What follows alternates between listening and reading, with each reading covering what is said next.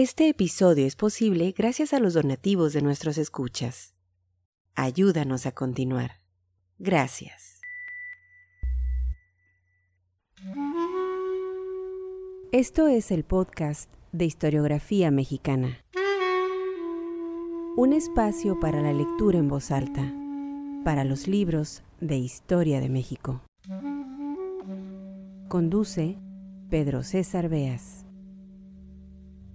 Para este episodio del podcast Historiografía Mexicana, desempolvamos un texto publicado en la revista Nuestra Ciudad, una publicación periódica gubernamental que tenía como propósito, y así se lee en su presentación, promover, desarrollar y mantener el espíritu cívico en los habitantes del Distrito Federal y contribuir al mejoramiento de sus condiciones sociales.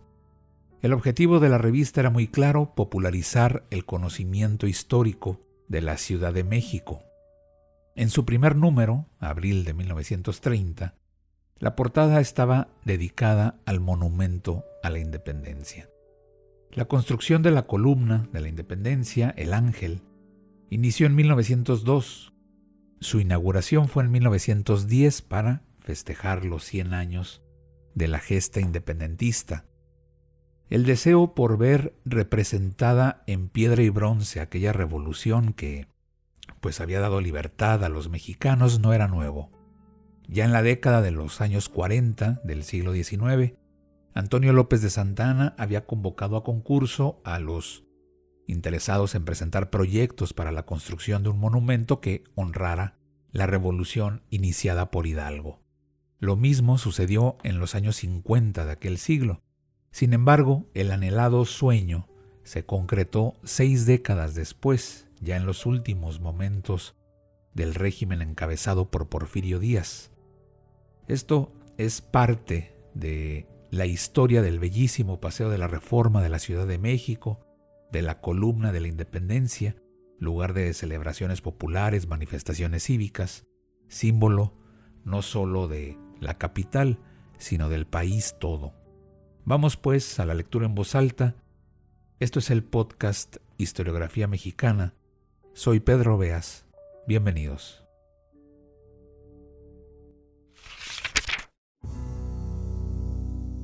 Hemos escogido para carátula del primer número de nuestra revista el Monumento a la Independencia Nacional, no tan solo porque se trata de una de las más bellas obras públicas de la capital, sino porque es, pudiera decirse, el más atinado símbolo del patriotismo mexicano, puesto que allí está representado en apropiada y sobria composición artística el sentimiento devoto del pueblo a la memoria de aquellos hombres que sacrificando todo, aún su vida, nos dieron todo, hasta la vida de pueblo autónomo, la soberanía y con ella el pleno ejercicio de la libertad política.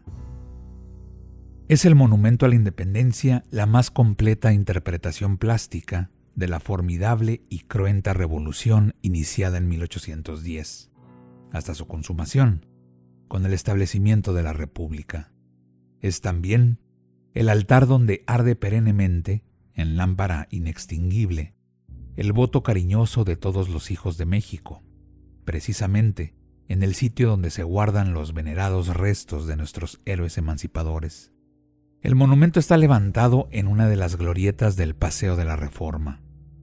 Es obra del arquitecto don Antonio Rivas Mercado y fue inaugurado solemnemente en ocasión de celebrarse el primer centenario del Grito de Dolores.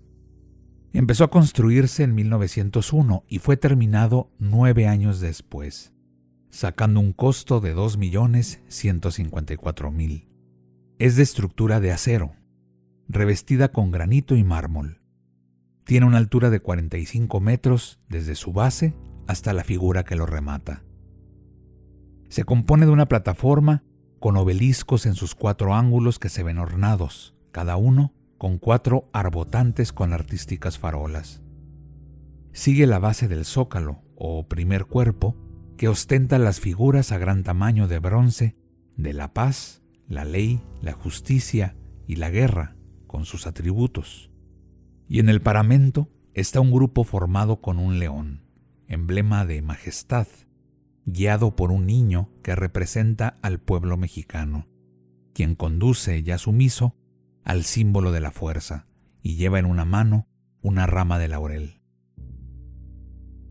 En la parte posterior, en el vestíbulo, está la estatua de don Guillén de Lampart, uno de los precursores de la independencia. Después está el zócalo de la columna. Este es el cuerpo principal del monumento. En el frente está el grupo de apoteosis en que aparece el padre de la patria, con el ávaro en la mano izquierda, y a sus pies, al lado derecho, la patria que le ofrenda una corona de laurel. Y al lado opuesto, la historia, recordando la heroica muerte del venerable sacerdote y sus sacrificios.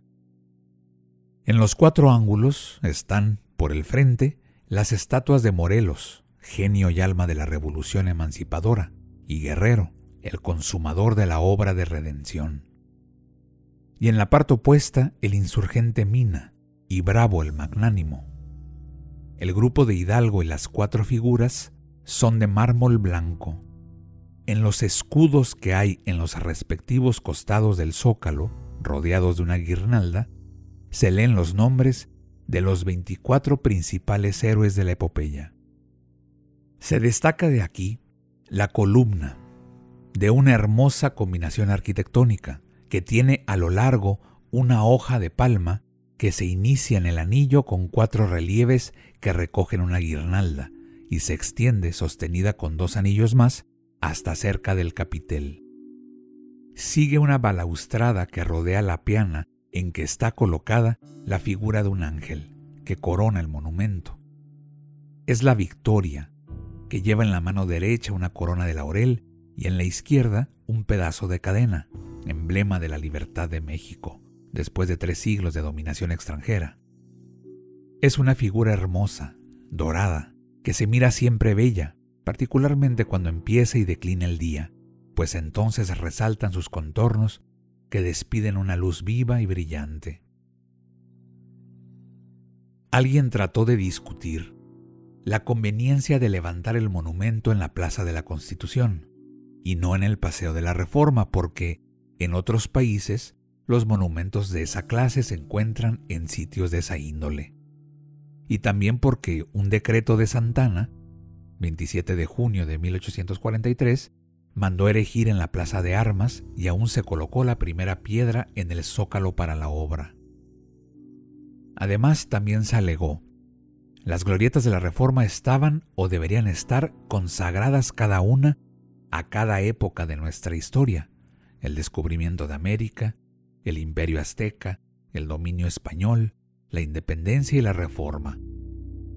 Pero la sugestión se presentó ya empezadas las obras, y por otra parte, su autor olvidó que la estatua de Carlos IV, donde empieza el Paseo de la Reforma, no representa ninguna de esas épocas, con lo que se rompió el orden cronológico que se pretendía.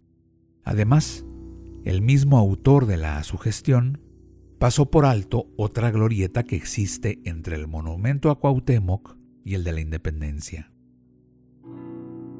Tan solo por una anotación en la historia del monumento se hace referencia a este incidente, el cual en verdad no tiene importancia por ahora, puesto que el anacronismo que se indicaba existe también en las ciudades que se ponían como ejemplo que se quería imitar.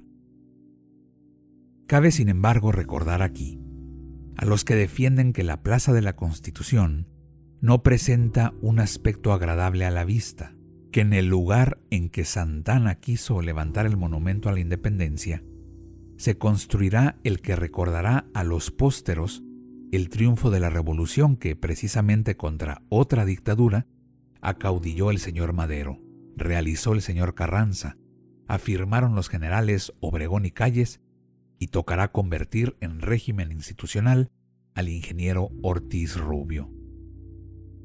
Por ahora, déjese en respeto el monumento, que ya tiene un motivo más de veneración para los mexicanos. Allí se guardan los restos de los padres de la patria y allí, por iniciativa de la Dirección de Acción Cívica, van cotidianamente desde hace un año las asociaciones patrióticas y el pueblo a cuidar la lámpara que simboliza el recuerdo a los que nos dieron independencia. José González M. Estatuas y Monumentos. Revista Nuestra Ciudad, abril 1930. Este episodio fue posible gracias a las amables donaciones de nuestros escuchas. Al convertirte en mecenas de este podcast, fomentas la lectura y la divulgación de la historia de México. Visítanos en historiografiamexicana.com.